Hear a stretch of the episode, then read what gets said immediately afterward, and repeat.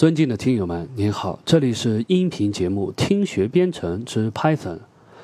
听学编程是唯一从实际出发、真正有效的学习方式。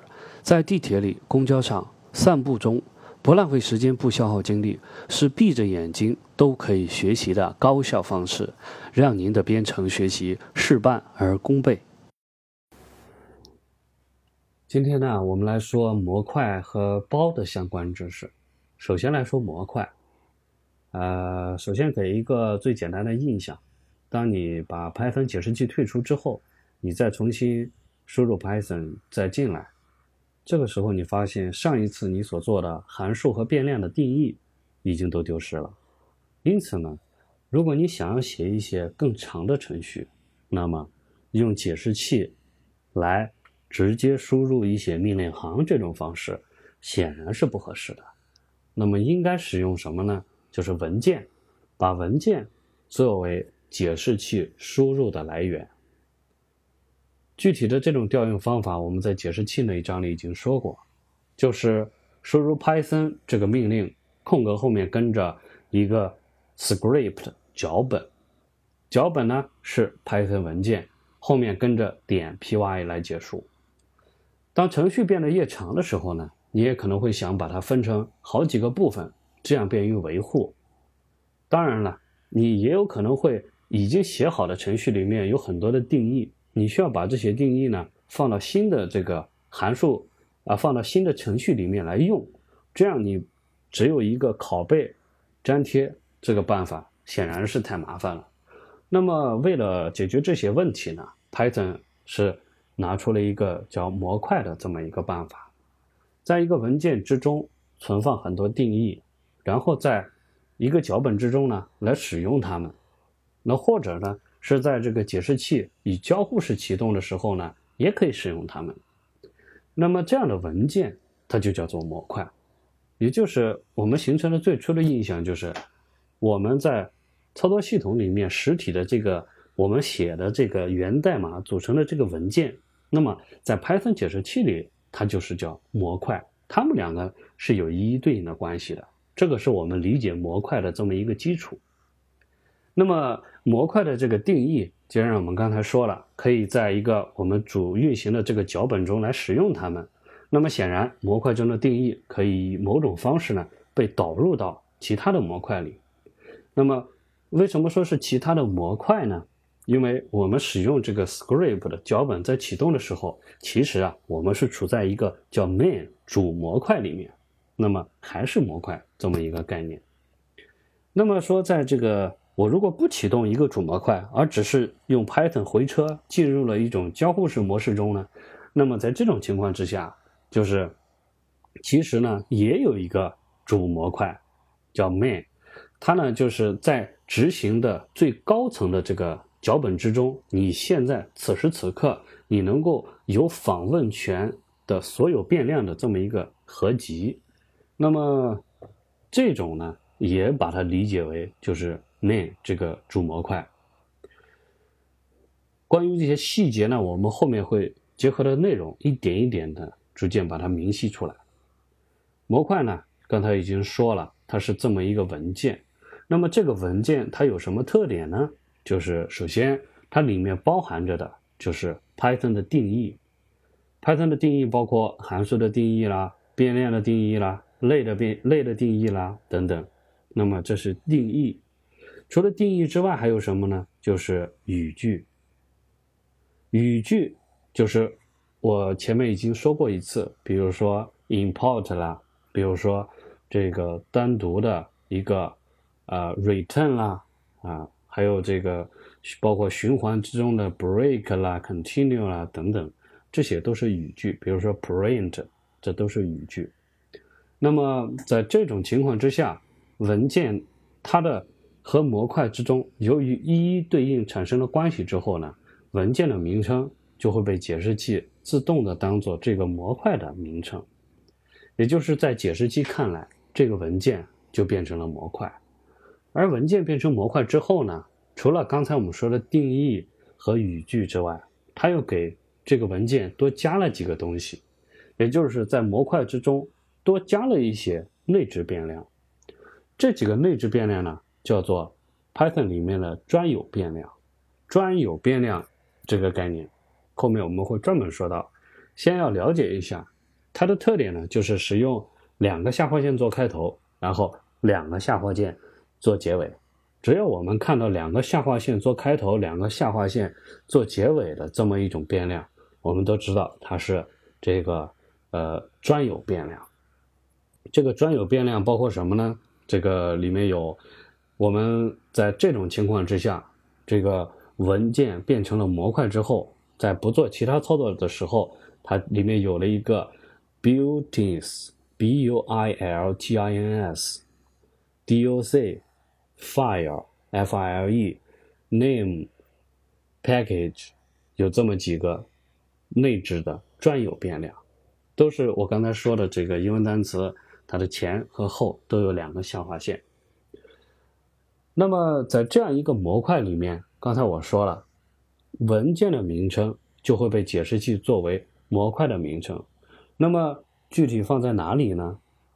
结合我刚才说的，那显然就是那个。name，也就这个时候，这个模块的一个内置的专有变量，两个下划线加 name 加两个下划线，它的名它的值就是这个文件的值。当然了，只有在一种情况的时候，这个模块的这个 name 这个值它不是原来的这个文件的这个名称，我们后面会说到。比如说，我们每一次都会用到一个叫斐波那契数列。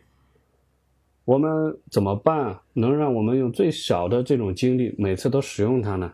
我们找一个啊，比如说 txt 呃 txt 这种文本编辑器，把它记事本啊这样的把它打开，然后里面呢输入这个斐波那契这个数列的一些啊。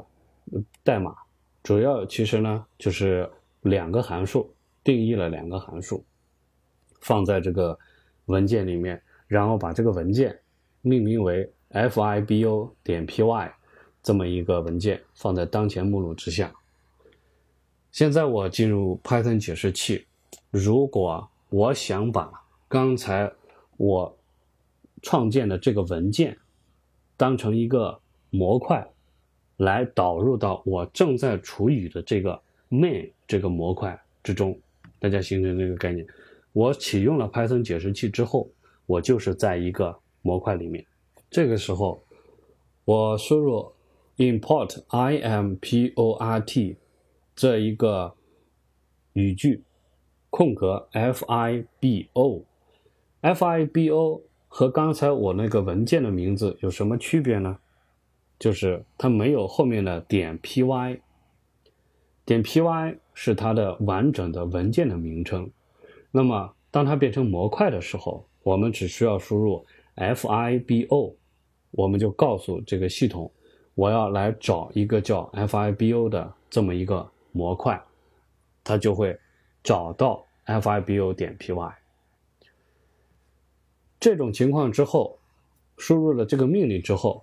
并不会把 fibo fable 这一个模块中，刚才我们定义了两个函数，直接导入到当前的符号表。当前的符号表这个概念呢是非常重要的，英文是 local 本地的 symbol table，symbol 就是符号 s y m b o l table。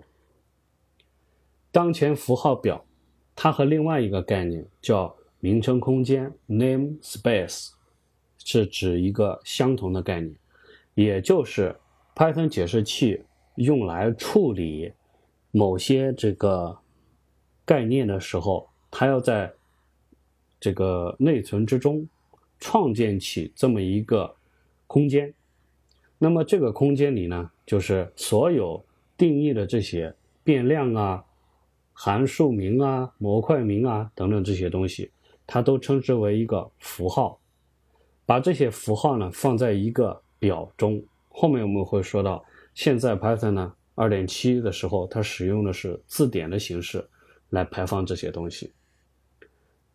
也就是说，这个时候我导入了 import 一个 fibo fable，它仅仅是把 fable 这个模块的名称导入到当前符号表中。它的意思就是说，我没有把刚才在文件中定义的两个函数，一个是 fib，一个是 fib 二，阿拉伯数字二这么两个函数，没有把这两个函数导入进来。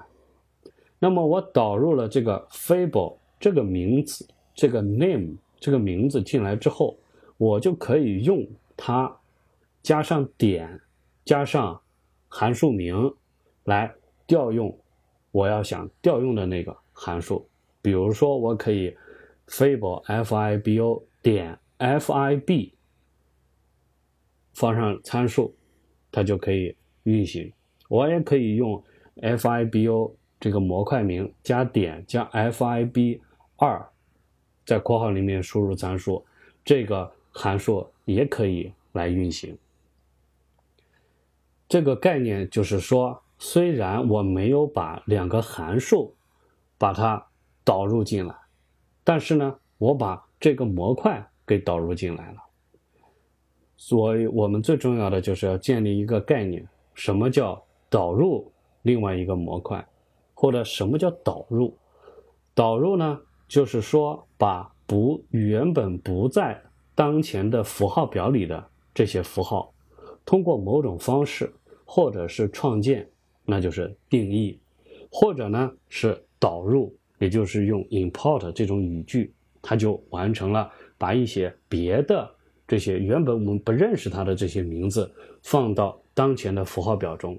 那么再到后面，我们如果遇到这个名字的时候呢，我们就可以 Python 解释器呢就会把它放到符号表中一查，如果有，那么。就直接使用它，如果没有呢，那么要么在某种情况下是正常的话，就要创建它。如果你符合一个去定义的这个格式，就会把它创建。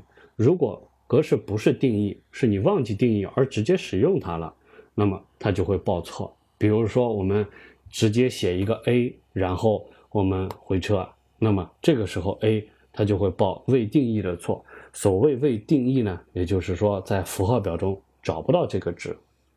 那么我们刚才使用了 fib fib 点 fib，这个 fib 呢没有在本地这个符号表中，但是我们还是可以使用，就是因为我们使用了一个叫属性引用的这种方式，也就是前面一个名称，后面加上一个点，后面加上我们真正要使用的内容。我们就可以来引用后面一个值。当解释器看到这一行的时候呢，它就会首先看看前面的这个名称我认不认识。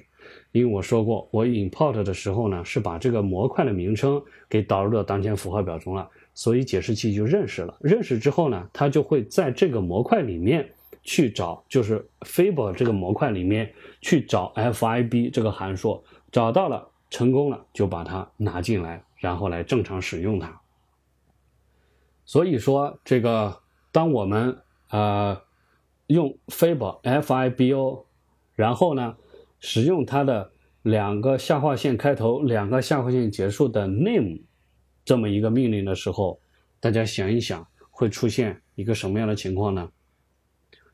刚才我说了，这个当一个文件变成一个模块之后，我们的解释器呢？对这个模块进行操作的时候，就会给它自动的加上那几个内置变量。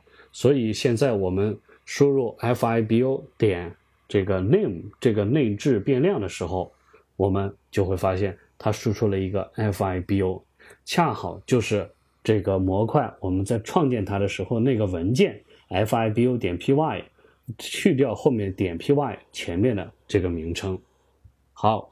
如果大家了解了这个概念的话呢，我再把前面加上一个变化，就是我用 fib 赋值 fibo 点 fib，后面是我们刚才调用过函数的前面去掉括号的那一部分，前面呢直接就是一个从来没有出现过的一个 fib。那么这个 fib 赋值 fibo 点 fib 之后回车，我们发现 fib 就可以。来直接加上参数，来生成斐波那契数列了。那么这个是什么意思呢？就是我在本地定义了一个叫 FIB 这么一个名称，注意这就是一个 name。然后这个 name 呢，我把赋值赋值什么呢？就是我在本地变量里面找到的本地符号表中找到的 Fiber 这个模块的名称，通过它引用了它那个模块里的 FIB，然后把那个 FIB 呢赋值到我这里面的 FIB。这个时候，这个 FIB 呢，它是一个叫函数的这么一个变量，它是函数，它是。我本地的这个符号表中的一个函数，它指向的是在另外一个模块之中的模块里面的函数，就是这么一个过程，一定要给它啊分得清楚一些。有了对模块的一个初步的印象，我们现在就开始来具体说模块的一些具体方法。首先，我们需要掌握的呢，就是把模块中的方法给导入。刚才我们其实就使用了这个办法，我们把那个 FIB 和 FIB 二，但是我们没有导入它，我们刚才是使用了它，而现在我想就是能够把它导入到我的这个现在当前的这么一个空间里面。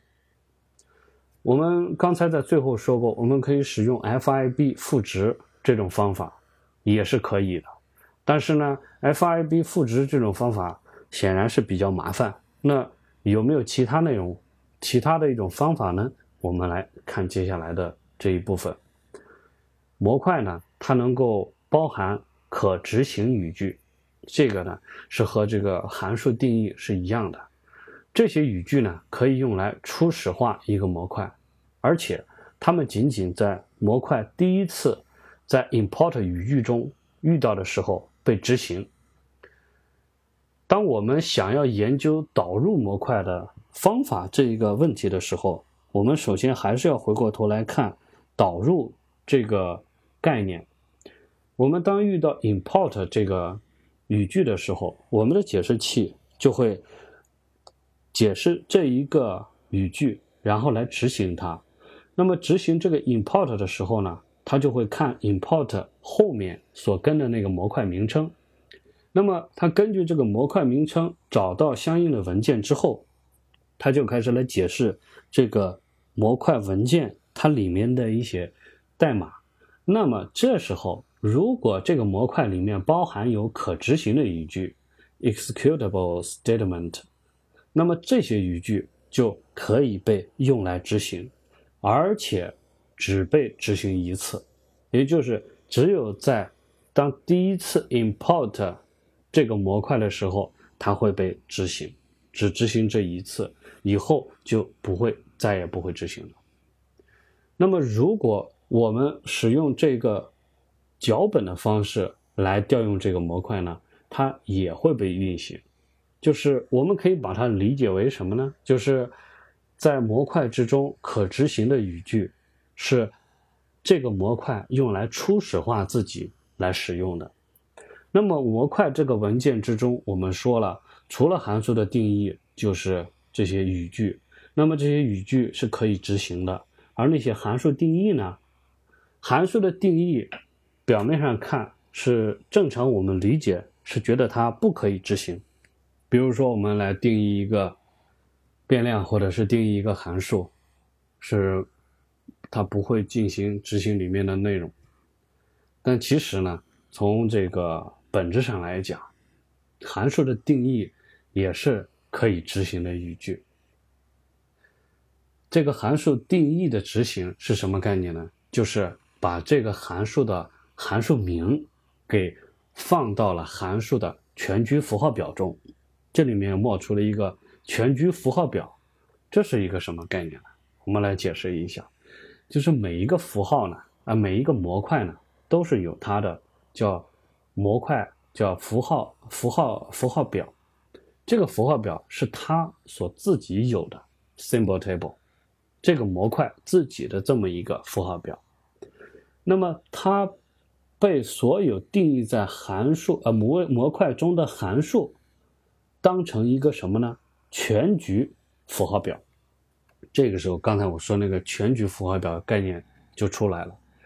我在这个模块之中定义的所有其他的东西，函数啦、变量啦，他们就会来认为刚才这个模块，这个模块所拥有的那一个符号表，就这个模块自己特有的，就是它自己，就是它现在的全局符号表。那么也就是说，我们刚才说导入这个 Fable 这个模块，我们在导入 Fable 模块的时候是用 import 来导入它。那么我们在做这个操作的过程之中，其实呢是帮助了这个 import 的内容，这个 Fable 点 py 这个文件变成了模块。而当这个模块被创建的时候，它加上了刚才我说的那些内置变量，然后同时呢，它产生了一个自己的一个符号表，而这个符号表对于这个模块之中定义的那些内容，比如说刚才那个 fable fib 或者是 fib 二，对他们来说是处于是全局的这么一个符号表 global symbol table。这样做的好处呢，就是每一个模块的作者都可以在模块之中。随意的使用一些自己喜欢的这么一个变量，而不用担心呢，它会和别的用户这个在使用这个模块的时候会发生全局变量之间的冲突。为什么特别说这个全局变量之间的冲突呢？这个因为我导入一个模块之后，这一个模块如果是处于一个函数内部的话。这个函这个模块之中的这些函数内部的这些变量，它是处于一个局部的变量之中，它不会本身就不会和其他发生冲突。但是我如果把一个模块之中放一些这个定义变量，那么它是属于这个模块这个全局变量之中。那么按照全局变量这个概念，只要是属于全局的，那么大家都是共通的。那么，如果出现这么一个情况的话，就很麻烦，因为你在一个模块之中使用了一些全局变量，我在另外一个模块之中，那我就没有办法来使用相同名字的变量。如果出现，呃，有相同名字的话，那就就会发生冲突。所以，最好的办法就是什么呢？就是每一个模块都有它自己的全局符号表。一种方面，如果你知道你在做什么。那么你是可以来和使用刚才这种另一个模块之中函数相同的这种方式来使用这个模块的全局变量，也就是模块的名称加上全局变量的名称。模块能导入其他模块，这句话的意思就是，刚才我们导入了一个模块，而这个模块呢，同时也可以去导入其他的模块。一般呢会把 import 导入的语句放到模块的最开始之处，脚本的情况也是这样的，这是一般做法，但不是必须的。被导入的模块名称被放到导入模块的全局符号表中，比如说一个 import 后面跟着一个模块的名称，比如刚才的那个 fibo 就属于这种情况。Fable 这个名称就被导入到啊模块的全局，就是被被导入的这个模块导入到模块的全局符号表中。英文里面呢，它是用的 ed imported 是被导入的，importing 是导入。那么模块的主体就谁来导入一个模块？那么这个主体呢？就是我其实就是导入的那一个目标，就是是一个模块，它 importing ing 另外一个 imported 被导入的模块到自己的这个模块中间来，是这么一个概念。所以说，它讲被导被导入的这个模块名称，这个 name 就会被放入到导入模块的这全局的变量全局的符号表中。在这里呢，import 语句啊。是有一个变化的，那么变成什么呢？是 from fib import fib 逗号 fib 二。那么这个和刚才不一样，刚才是 import fibo，现在是 from fibo import fib fib 二。它的意思就是说，我从这个模块之中直接把那两个函数的名称给导入到我的模块的全局符号表中，导入来之后，就可以对 fib 调用参数直接进行这个生成斐波那契数列。那么这种方式的时候，它只会把这两个函数的定义，这两个函数这个定义函数的名称 name 给导入到当前的本地符号表中，而不会把函数名称 fable 导入到本地符号表中。也就是在本地之中，如果我还像刚才那样使用属性引用的方法 fibo 点 fib，那么就会失败。如果我直接使用 fib，反而可以直接当做一个函数的这个名称来使用。那么还有一个变体就是 import 后面呢不要放任何具体的名称，而是一个星号键，连起来就是 from fib 这个模块名称 import 星号。在这种情况之下，我们来使用 fib。会发现可以使用，我们可以使用这个函数，它的意思呢是从这个叫 fibo 的模块里面把所有的定义全部导入到这个模块就目标模块的这个全局变量这之中来。那么这种导入呢，它有一种内容，有一些这个名称在模块里面的那些啊名称是不能够被导入进来的。比如说是什么呢？是用下划线来开头的。刚才我们说过，一个模块文件生成一个模块的时候，会自动产生两个下划线开头、两个下划线结束的这种变量。这个变量呢叫专用变量。那么还有一种呢，就是用下划线开头的一个下划线，或者是两个，或者是三个，它不管。只要看到有下划线开头的，这个时候我在 import 这个模块的时候，是不会把这个模块之中的以下划线开头的这么一个变量导入进来的，也就是自动的把它给过滤掉了。那么为什么呢？这样呢是体现了一个私有的这么一个概念，就是这些变量都是那个模块它私有的。需要注意的是，使用 import 星号的这种方式呢，它是啊比较麻烦的，因为这样呢，它会导致一个代码的难读难懂，因为你不知道哪来了这么一个变量，它和这个模块之间没有一个明确的这么一个对话关系。但是它在什么场合很有用呢？就是在交互式的时候，我们在交互式的使用解释器的时候，我们就不需要再去。一个一个的输入，我们只要先 from 这个模块 import 星号键，那么所有我们想要使用的这种方法啊，这个函数呢，都是可以直接被导入的，就节省了我们的输入。这个还要注意的一点就是，基于效率的原因呢，在交互性对话里面，每个模块只会被导入一次，也就是说，我 import 的一次之后，那么剩下的就没有什么作用了。如果你改变了这个模块，就是这个模块本身它发生了改变，那我必须要退出解释器，然后再重新再进来。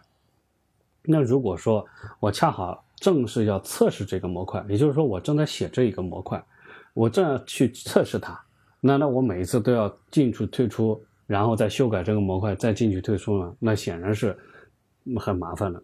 比如说我这边是一个编程的环境。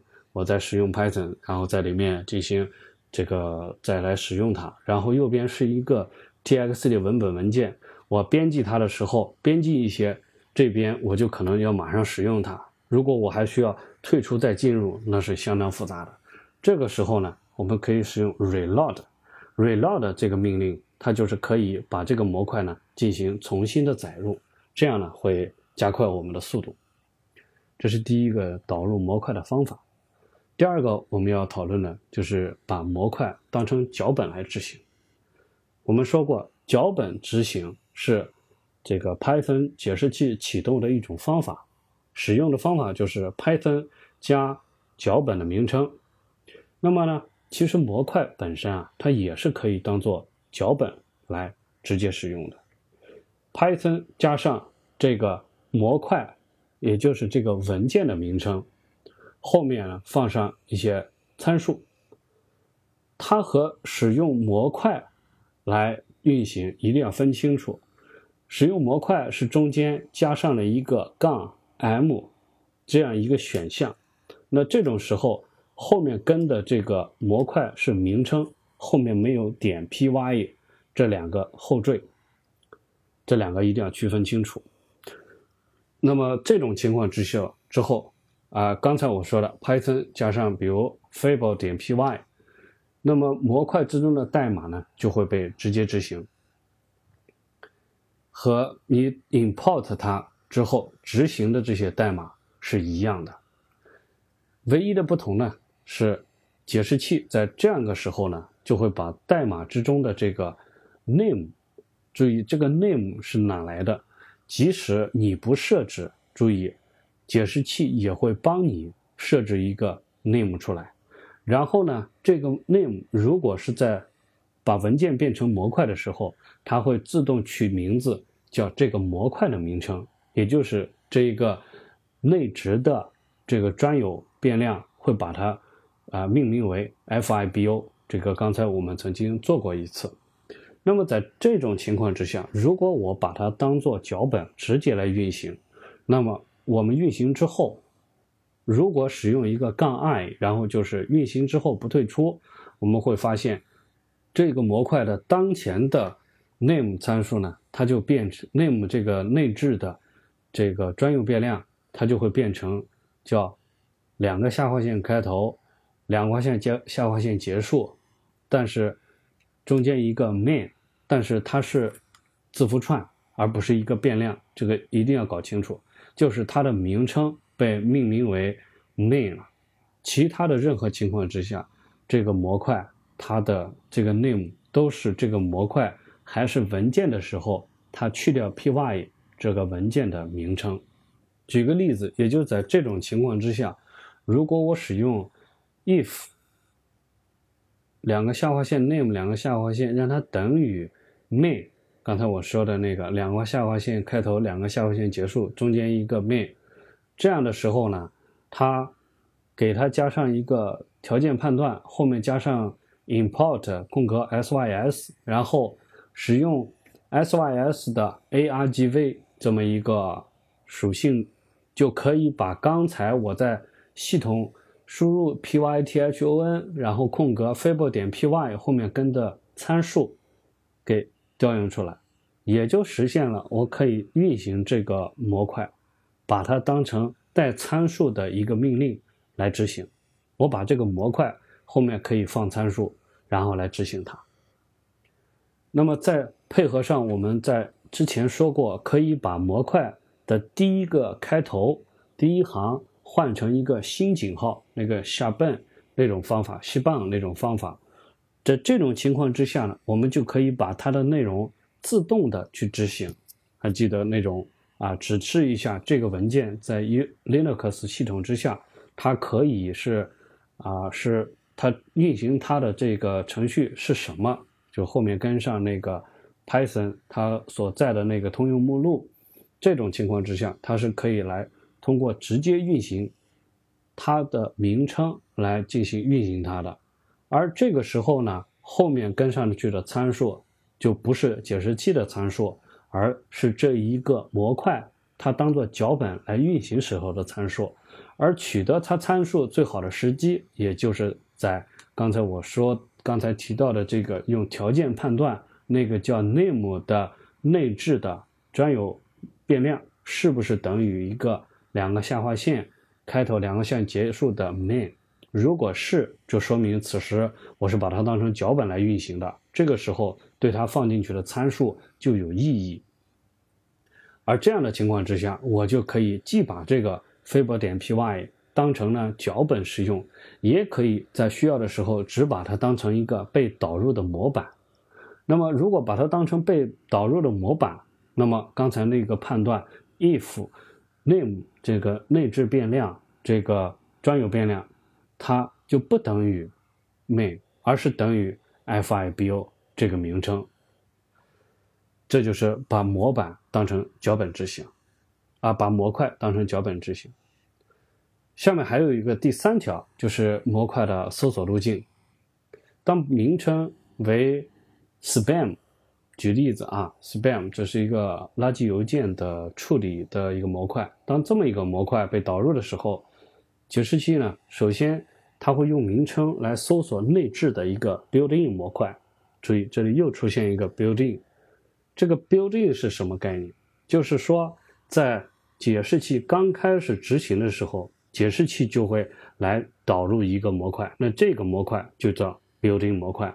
这里面含有大量的一些操作系统，这个去开始认为你在执行整一个这个编呃 Python 编程的时候都会很有用的这么一个东西。它和我们使用解释器直接运行。进入的交互式模块时候处理的那个 main 模块并不是同样一个。如果在内置的 built-in 模块里面没有找到 spam，就会搜索在 sys 点 path path 变量中指定的目录列表中去找这个 span 点 py 这个文件。那么这个 sys 点 path，呃，我们看这个名字 sys 说明呢它是这么一个模块。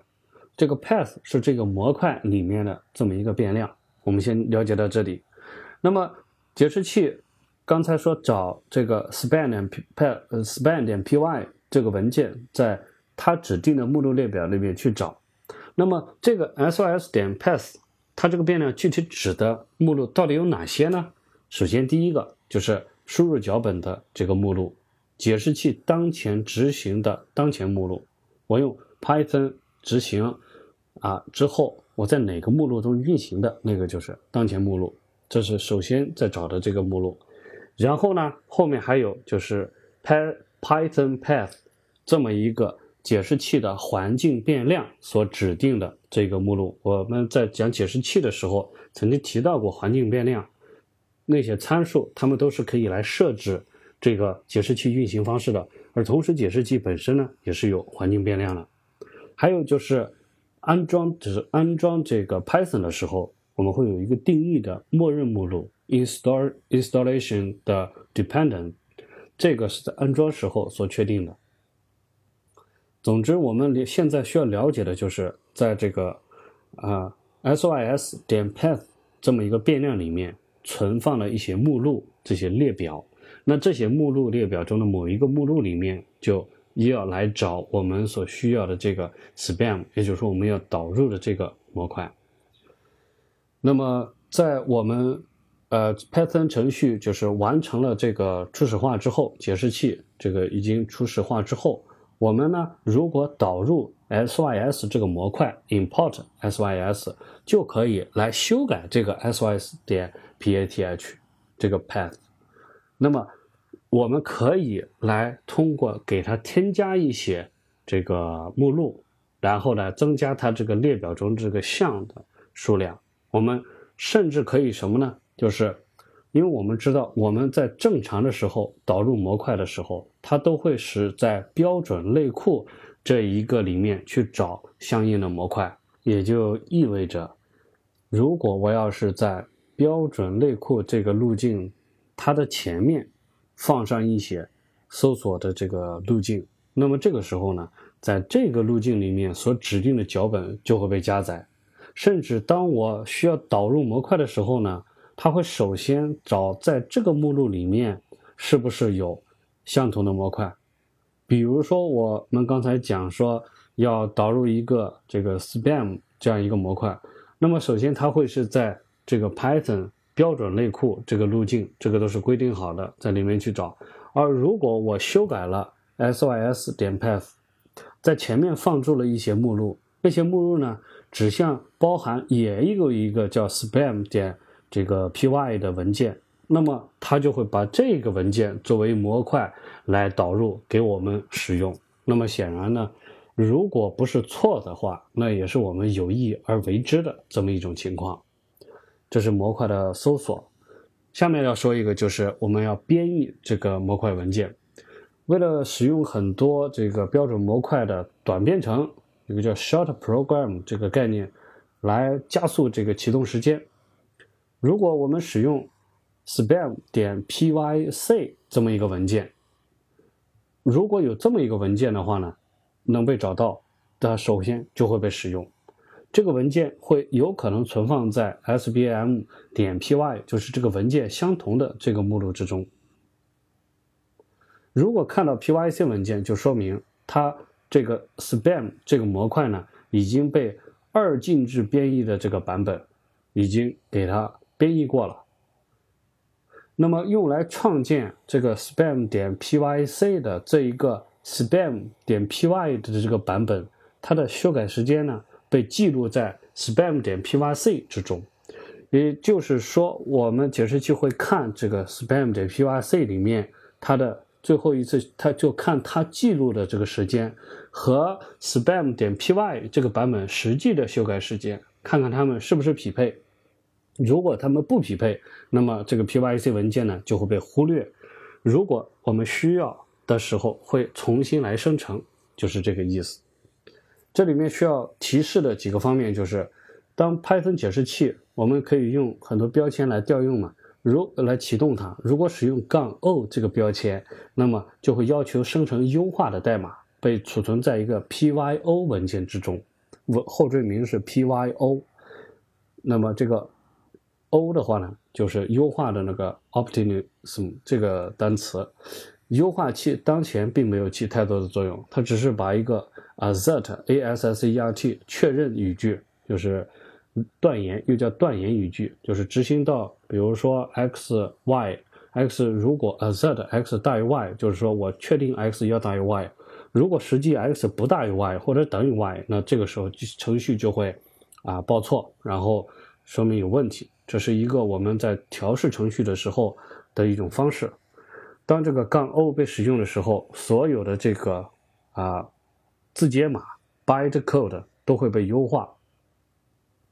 pyc 文件被忽略，py 这个文件被编译为优化的这个字节码。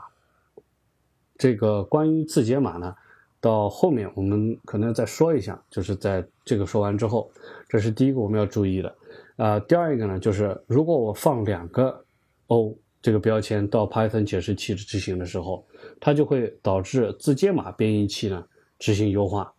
这种甚至在有些情况会破坏这个程序。那那么在目前呢，其实也没有做太多的事情，就是把那个内置的那个专有变量 doc 这个给它这个字符串呢从字节码中给它删除，那么得到的是一个更加压缩的 pyo 文件。因为有一些程序可能会依赖这些变量 doc，比如说我搜索一些啊，或者是。这个排列一下等等，有可能会使用到这些变量，当然这是不被鼓励的。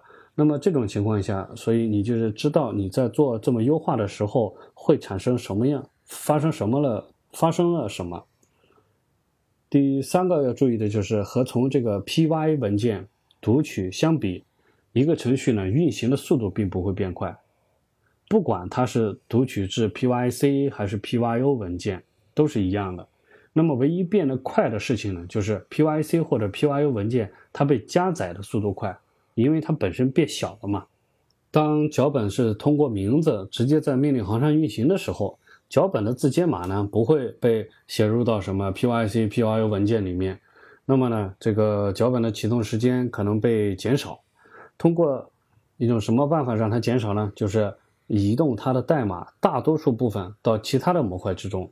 它呢做最小的工作，而把大量的这个代码放到模块之中，因为模块是可以被优化的，把它做成一个很小的叫 Bootstrap 引导这么一个脚本，用这个小的引导脚本呢来导入其他模块，这样呢就可以加快导入这个执行到啊这么一个速度。当然了，你也可以是把这个 pyc pyu 文件先生成了，然后我来直直接在命令行里面执行这个 pyc 或者是 pyu 文件，这样呢也会变得更快。很有可能呢有一个文件叫 spam 点 pyc，这个杠 o 被使用的时候呢就是 spam 点 pyo，没有同名的这个模块 spam spam 点 py 文件。那么这种情况是有意而删除掉的，这种好处呢，就是可以来发布 Python 的内库代码，并且呢，你很难用一个就是比较有困难吧来进行破解它，因为没有看到那个 py 文件本身。呃，然后我们要说的就是一个模块，呃，一个叫 compileall，compileall，它呢是可以对目录中所有的这个 py 文件。也就是我们会说叫模块，统一的给它都创建 pyc 文件。那么如果说是在杠 o 被使用的情况之下，就是编译器啊用杠 o 就是优化版的这么一个编译文件，它就会使用 pyo 啊生成 pyo 文件。那整体这个意思呢，就是说我们可以进行一下简单的这种二进制优化，就是预先把它生成字节码了。那么说到字节码呢，我们要再多啰嗦几句。比如说，我们这个在实例之中使用 import dis 这么一个这个模块，然后用 dis 属性引用 dis fibo 作为参数放进去执行。那么这个时候呢，我们就可以看到它被解析成了一很多有数字的，然后是字节码形式的，呃一种方式。那 Python 代码被编译成的就是这种字节码，这种字节码呢是可以在 Python 虚拟机上面直接执行的。这个字节码呢就类似于我们过去说汇编指令那个啊那个 move 啦、呃 sub 啦等等这些东西。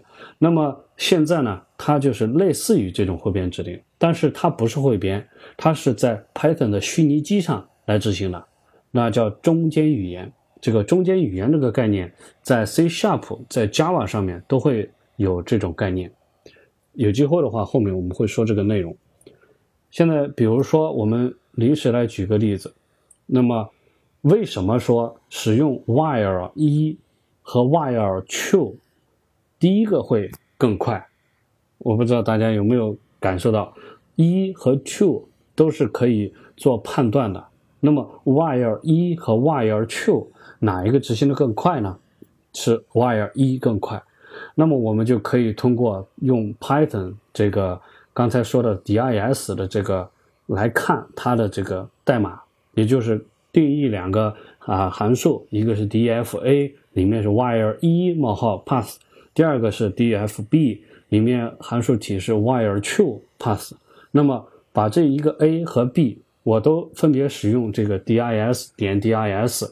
给它转换成查看它的字节码，我们就会发现，while 一在跳出的时候，比 while true 跳出的时候，它的代码要少几行，所以呢，它的速度就会变得更快。刚才说的呢是整个第一大部分这个模块，第二大部分我们要来说模块的一些其他知识。首先第一个就说标准模块，我们前面已经提了很多次了，叫 standard models。Python 自带一个标准模块的这么一个内库。它呢是在一个单独的一个文档，不是在这里有一个叫 Python Library Reference，Python 的内库的参考里面会单独的介绍。那么一些模块呢，它被内置到解释器 built-in，注意这个概念我们刚才也听过。那这些是 building 呢？它是特点是什么呢？它是非语言的内核部分，内核部分全部在解释器里面，它不是 Python 解释器的一部分。但是呢，为了效率或者是提升到操作系统的原生的访问，什么叫操作系统的原生访问？就是我调用一些操作系统上面的东西，这种时候呢，它应该就是经常会需要被使用的这种时候呢，就要把它做成一种内置的这么一个概念。那么这些模块的集合呢，其实是第一个就是它是依赖于底层系统不同，第二个它是一个可配置的选项，就是它不影响主体的功能。举这个例子，比如说在 Windows 操作系统中，在个 Python 呢，它就是有一个叫 winreg 模块，它呢是用来操作注册表的。那么有一个模块呢，这里需要说一下，就是 SYS。刚才我们提过，SYS 它的那个 path，它指定了去哪里面找模块，还记得吧？当当前目录找不到的时候，它就用这个 SYS 点 path，它里面规定的目录去找。那么它呢是在每个 Python 解释器里面都有的。这里要提一下 SYS。刚才是说我们在前面说过，怎么样来处理 Python 这个模块它的变量，还记得这个吗？就是可以通过某种方式，也是属性引用的方式来修改改变这些变量。那么在这里面就会用到，在 SYS 这个模块之中，它有一个 PS 一和 PS 二这么两个变量。这两个变量干什么的呢？它就是我们好像也提过，一个呢是改变首要提字符的字符。第二个呢是第二提字符的字符。那么我们 import sys 之后，我们来输入 sys 点 ps 一回车，我们就会发现是三个大于号加一个空格。sys 点 ps 二回车之后，会发现是三个点加一个空格。那也就是说，其实在 Python 执行的时候，它都是调这个 sys 里面的这些值来形成的这个输出的这种情况。那我们就可以对它进行修改，sys 点 ps 一。我们给它，比如说搞一个啊，写字写上自己的名字啦，比如说写上 Python，然后加两个这个引号。那么回车之后，我们会发现呢，发生了变化，也就是前面的提示符就变成 Python，然后后面你可以来输一些这个其他的东西，这个操作起来是一样的，它只是一个字符。这种情况呢，只有出现在解交互式模式啊，才会有这些东西。刚才又说了，这个 SYS 这个 path 就是这个字符串的列表。那么这个字符串呢，它是明确了解释器的模块的搜索路径。要清楚的就是，它是解释器来找模块的这个搜索路径。那么还说了，它是被初始化到一个默认的这个路径的，对吧？然后从这个环境变量 Python path Python path 里面取值。如果 Python path 没有值呢，那么这个。会从一个内置的这个默认值，然后来取。这个内置默认值是在安装 Python 的时候就已经确定好了的。你也可以通过使用标准的列表的操作来修改它。注意，这是一个列表，它是一个字符串列表。我们呢，对这个 sys 点 path，我们可以对它进行 insert 插入，给它这个 remove 移除 append。等等等等这些东西，我们都可以操作。这是第一个叫标准模块这么一个概念。然后我们会说这个 dir 函数。那么这个内置函数，它是一个内置函数。我刚才说了，内置函数的概念，在主模块这个内置函数就是放到 building in 那个模块里面的函数，它是解释器一开始的时候就给你准备好了的。它是使用呢来查找一个输出模。来，它输出查找，然后输出一个模块，它所定义的所有的 name，注意还是要注意这个 name，我们不用变量，我们不用函数，我们用 name，它返回一个有序的字符串列表，就是返回一个列表。我们具体操作一下就会很清楚。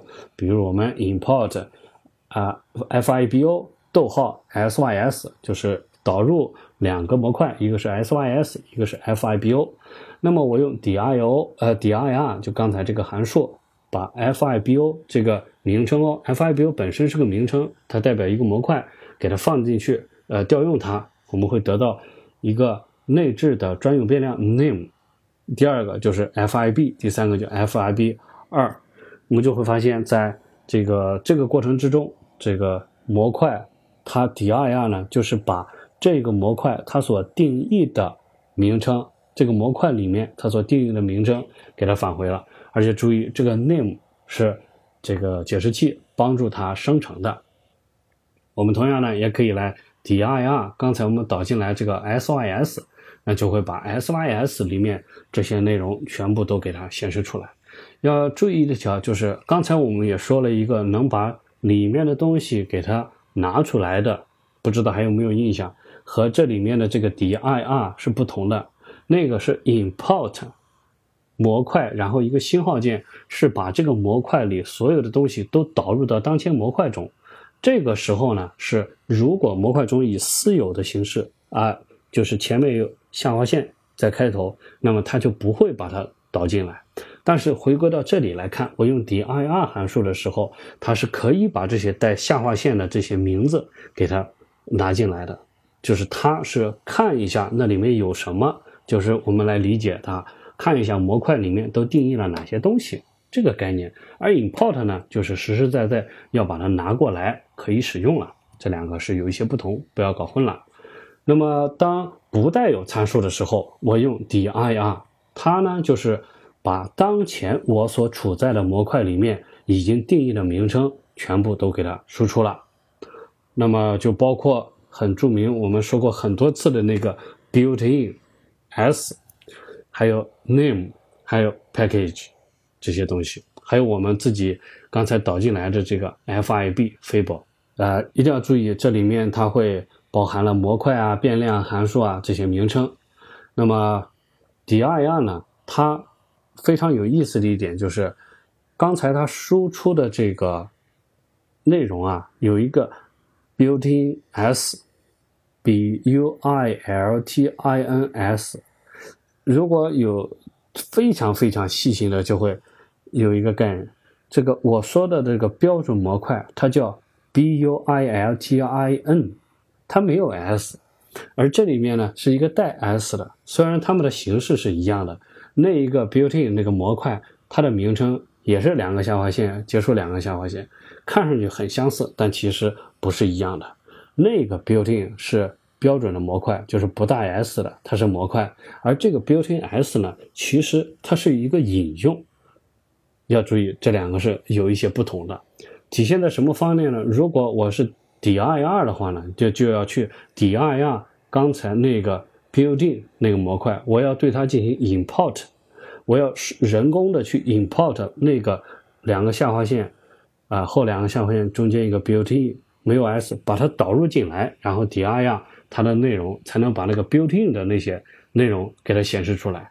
而这个里面呢，我直接不带任何参数，直接 dir，然后就能够把 built-in s 这个名称给它显示出来，说明我在当前的这个空间里面是有这么一个 built-in s 这个名字的，但是没有那个 built-in 那个名字，这个一定要注意。好，这个第二个关于模块的一些内容呢，我们就说到这么多。下面我们来说这个包，包呢是一种通过使用点化模块名称。构造 Python 的模块名称空间的方法，听上去非常的拗口。它什么意思呢？就是点化，就是用点来分割模块名称。注意了，模块名称和前面的这个包中间加上点，就表示这个模块名称属于这个包。而这种方式呢，就能够说。哪一个模块名称是在哪一个包里的？这样就建立起了一种空间的这种概念。所谓空间呢，其实就是区分空间。比如说模块名称 a 点 b，它就是指的在 a 的包里呢有一个叫 b 的这么一个子模块，也可以叫做模块。它是和模块一样，这个直接使用的。它的方式呢和这个模块里那个点，呃变量或者是函数非常类似的。那种呢是保证模块的不同，就不同模块之间里面的这些变量不会冲突，模块中间的这些函数不会冲突，对吧？那么在这个里面呢，就是模块本身它的名字也有可能会跟别人发生冲突啊，那怎么办呢？那就使用一个包的这么一个概念，点化模块名称，它的使用就保证了一个。一个包里面包含很多模块，它不会担心和另外一个包里面有相同的模块的名称。记住，模块就是文件哦，那么会出现相同这么一个冲突情况，这就是非常重要的一个概念。好，首先我们来看第一个，就是包的结构。假设你要设计一个模块的合集，那么你要统一处理声音文件和声音数据。这样呢，声音是有很多种格式的，比如说 WA 文件、AIF 文件、AU 文件。那么呢，你可能会需要一个处理不同新出现的格式的这么一个这个模块。你可能会要对声音的数据，比如说要混合它，要添加回声，要应用一个均衡器等等，创造人造立体声等等的效果，你要执行很多的这种操作。那么，所以你是没有止境的，会创建一些新的这么一个啊操作模块，然后来对新的这种格式进行操作。那么我这里呢，就按照这个啊原文的这个文档呢，就列了一个包。这个包是这么一个概念，它的最外面，首先我们来看它的文件的这种架构，因为一切都是从文件开始。最外面是一个叫 sound，s o u n d 这一个文件夹，这一个目录吧。我们用 Linux 的惯例就是叫目录还有文件。那么 Windows 的习惯，它可能用文件夹，比如说我们叫它目录吧。在这样一个目录里面，它有三个。子目录分别叫 format 格式、effect 效果和 filter 过滤器，这是三个子目录。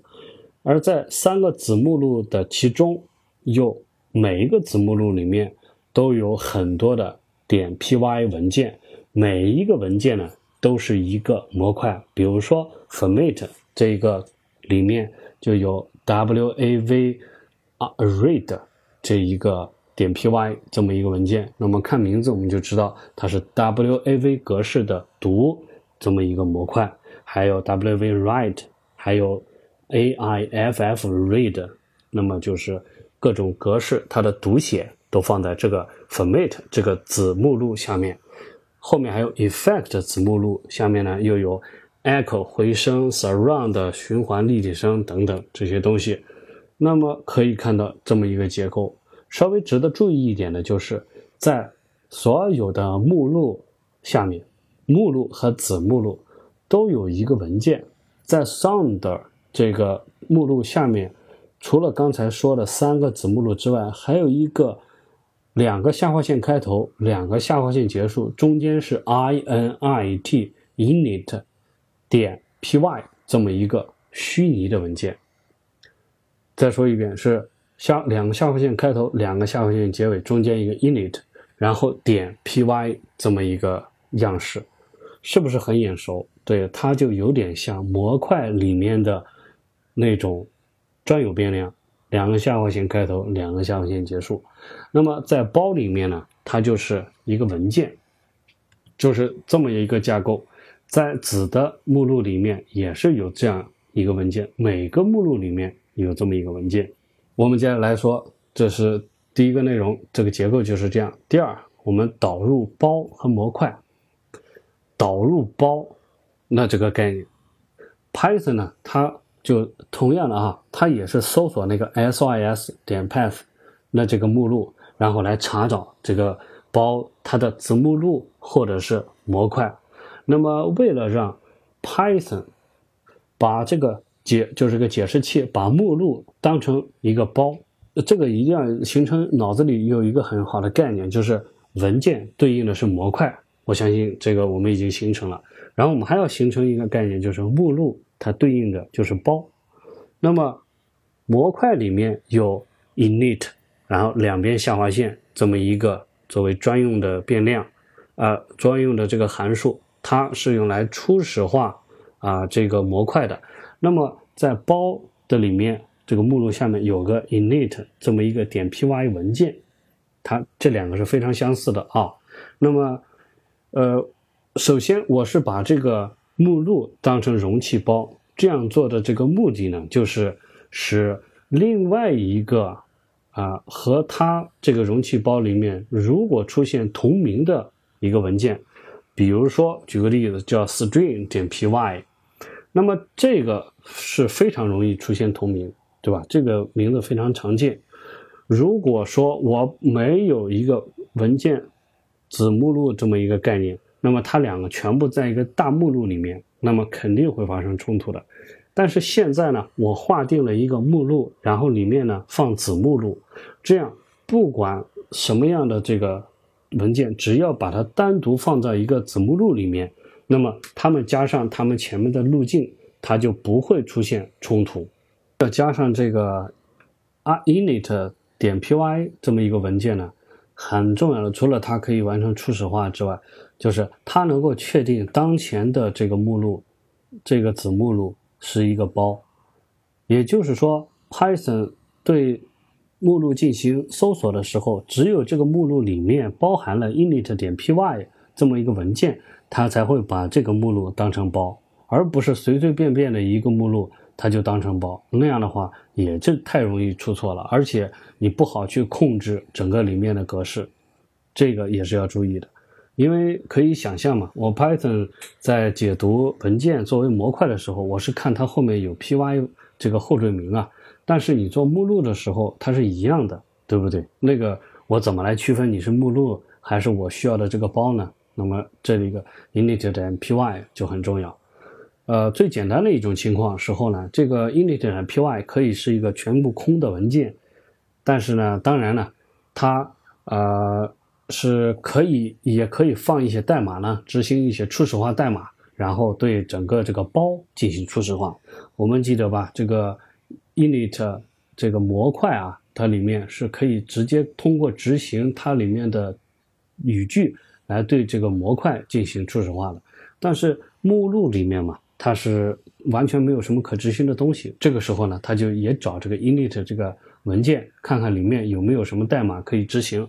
如果执行的话呢，就能对这个包进行初始化，或者呢，也可以使用。设置一个那呃专有的 or 这个变量，就前面两个下划线，后面两个下划线，中间一个 all 这个 or 包的使用者，也就是我们这个写程序的程序员，他能够从包里面导入单个模块，就是这个文件就是模块。比如说 import sound，这是最外面的目录点 effects，effects 是子目录，它里面有 init，所以它是一个包。点 e c h o 这个 e c h o 呢是一个 py p y 文件，因为它是一个 p y 文件，在这里它就是一个模块，所以后面是点 e c h o，这样就会把这个模块给它加载进来。所谓加载进来呢，就是导入到当前的模块之中。它被使用的时候，如果我要使用这个模块，使用这个模块里面的函数，记得把属性引用的方式。就是名称后面加点号，加上后面的函数名或者是变量，这个时候前面的名称必须是完整的。什么意思？就必须要从 S O N D 写到 effects，写到 e s h o，然后才能调用模块中的 echo、filtl 其他的这种函数。我想这个不用我说，大家也感受到了，这样是很麻烦的。但是呢，这样是必须的。为什么呢？因为我要保证每一次都是。不要和别人搞混了。那么你在设计这个格式的时候、结构的时候，是保证它不混的。呃，方式呢，就是前面加这么多的限定，一层一层的控制它。那我在引入的时候，也不能够把它搞混了。那么，但是我有一个可以变化的方式，比如说，我可以用 from，然后 s o n d sound 点 effects，然后 import echo 做了一个变化。from import 后面加上了一个东西，刚才是 import sound effect 点 echo echo，现在是 from sound 点 effect import echo。那这样的话呢，也是加载这个子模块，但是呃不同的是呢，这个时候这个 echo 它就可以不需要加上前面包的前缀，就直接能够被使用，也就可以用 echo 然后点后面函数来直接来运行了。这个就是它的方便之处。那么还有一个变体，就是直接导入这个我被被需要的函数或者是变量。那么跟刚才有什么不同呢？刚才我是导入用 from 包 import 后面跟的是模块，我是导入的是模块。那么我还有一个办法呢，就是直接导入变量，直接导入函数。直接导入这些 name，比如说 from sound effect 点 echo import，比如说 echo filter 啊呃这个回声过滤器，它就直接把 echo filter 这是一个名称，这是一个 name，它不是模块，它是模块中的函数，直接把它导过来。那么这样的时候呢，我们在使用的时候，这个 echo filter 就可以直接使用了。它就跑到了本地的这个字符这个符号表之中来了。但是呢，echo 那个模块它没有进来，然后那个子包的名称它也没有进来啊，这种情况。那么注意使用这个 from 加包 import 某一项的时候，那么这个 import 的这个项，它可以是包的一个子模块。首先，它还可以是子包，它本身可以是一个子包。那么或者呢是包里面直接定义的这个名称。那么这三级结构，我希望大家能清楚。第一级是包，第二级的是模块，第三级的是 name 名称。这种名称呢有函数、有类、有变量。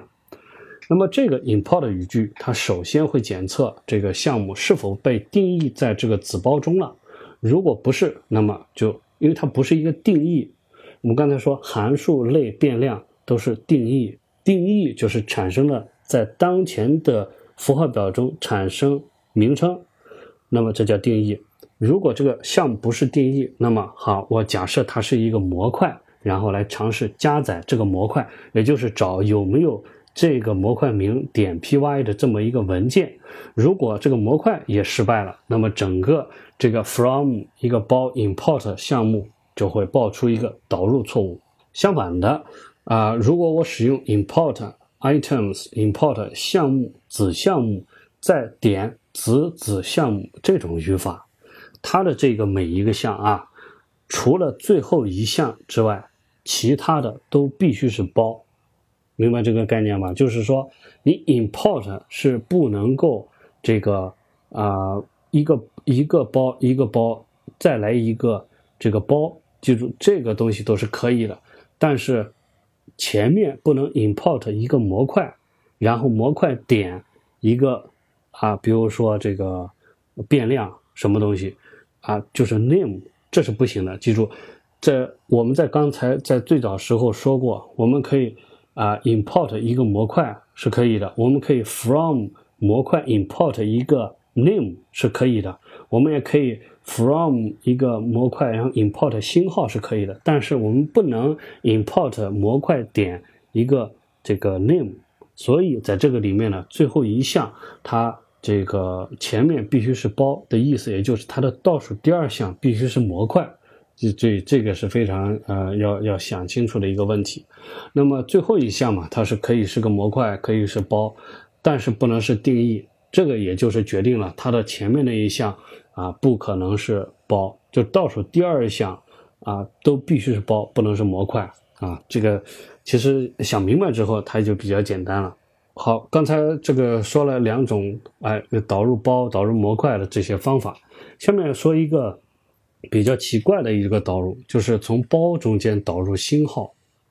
那么我们想象一下，如果我们写 from from sound 点 effects。sound 点 effect 是包点子包，然后我 import 一个什么星号，那么会发生什么呢？大家想，呃，首先想这个 effect 的下面是什么？effect 下面是很多这个啊文件，也就是很多模块。那么我这个时候使用 import 星，我们先回想一下，如果从那个 from 模块 import 星，会导入什么？就会导入所有的没有使用下划线作为前缀的。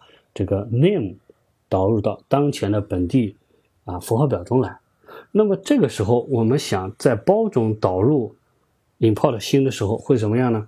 我们会希望它会把整个这个文件系统啊，因为它是牵扯到子文件的这个子目录啦、目录啦这些，找整个文件的系统，然后找到出现在这个包里面的子模块，然后把它全部导入。那么呃，首先呢。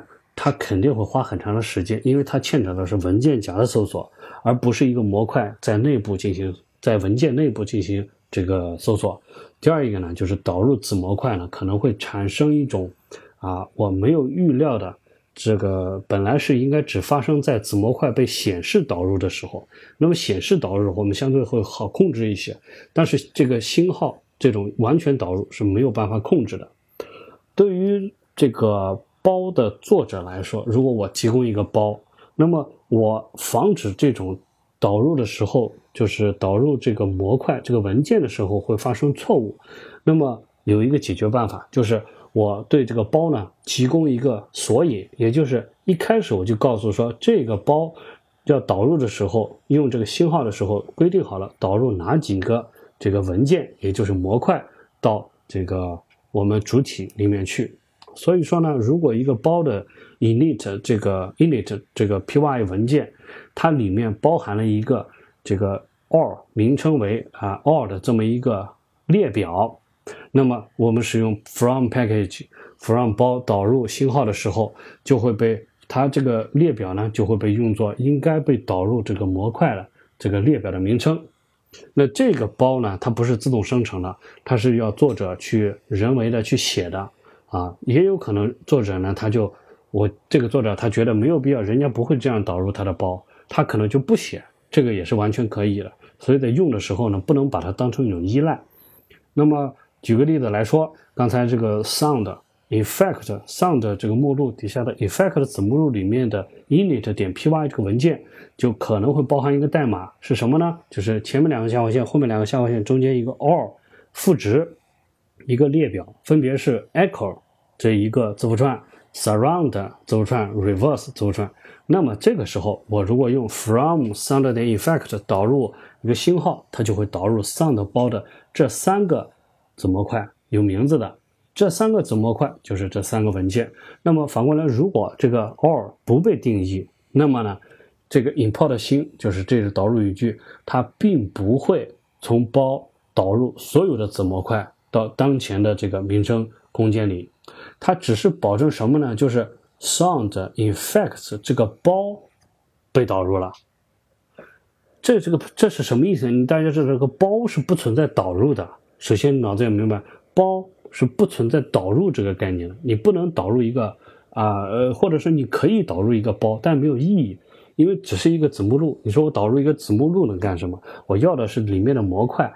但是呢，我导入这个包，它会触发一个里面的 init init 啊，init 这个 py 文件它里的初始化代码，这个初始化代码会对这个文件，它呃，它会对这个导入这个过程，包括后面的过程会有一些影响。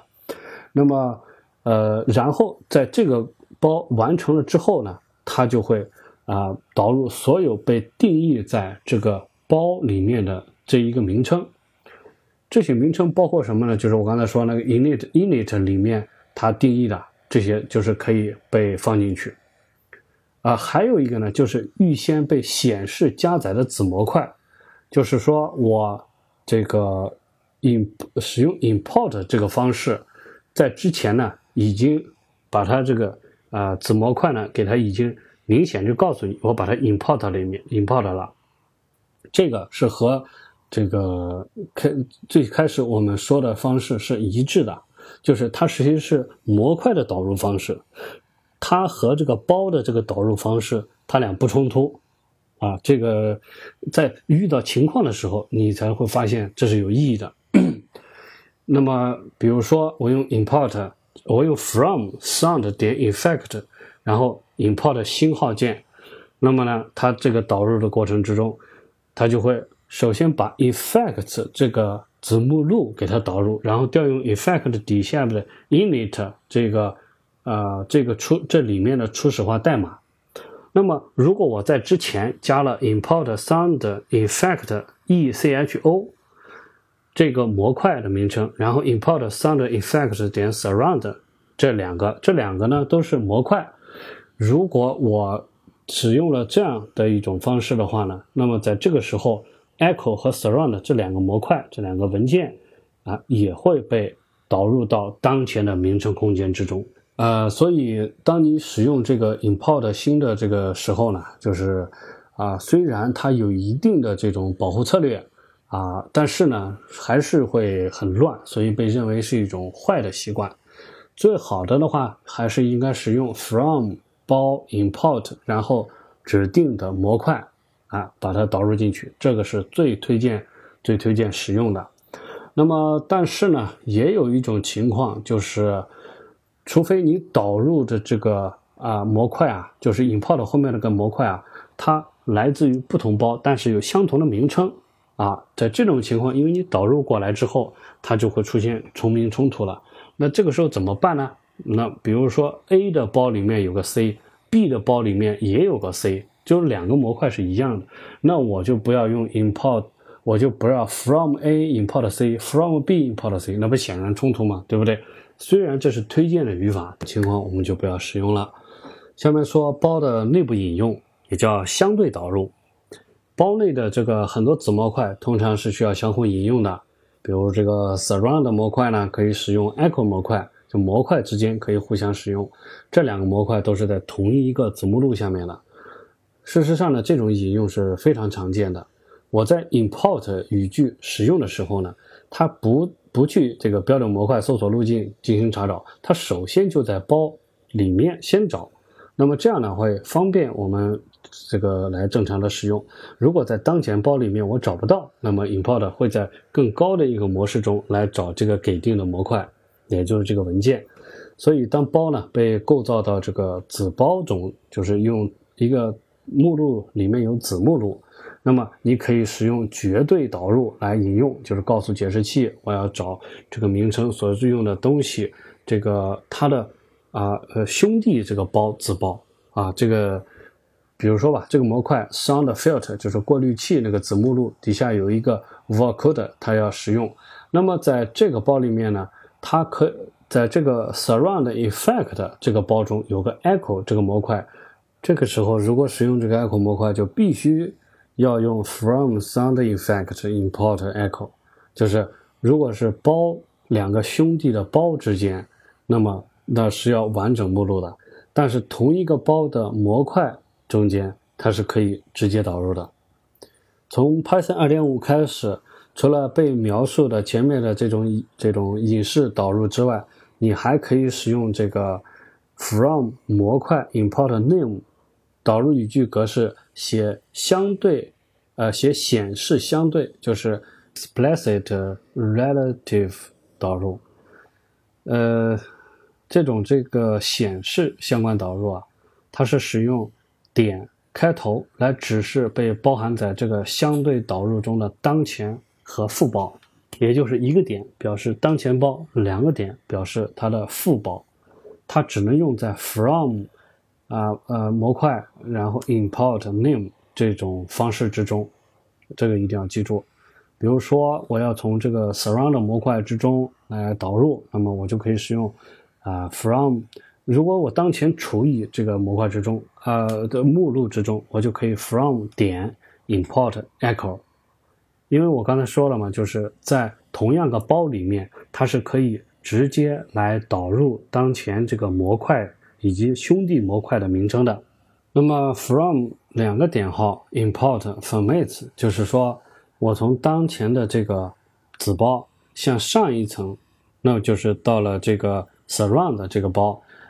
然后 import 后面 format 这个 format 呢是子包的名称，那么它就形成了一个相对的这么一个关系。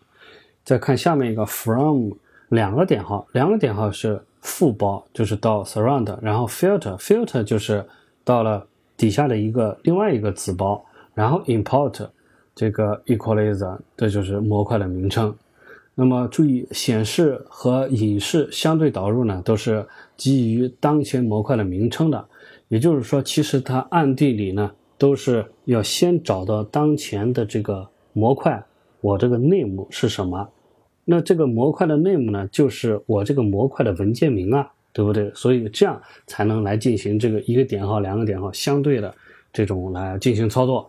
那么，包括刚才那个相对也是前面说的那个，不是加点号两个点号，而是默认两个都在同一个子包里了。那么，因为主模块的名称。它是 main，我们说过的，当一个模块被当成主模块的时候，它就全部改成一个 m a i 呃 m a i n 了。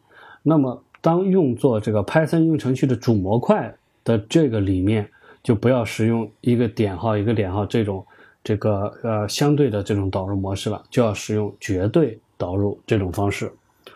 啊，说最后一个第五，就是在多个目录中的包。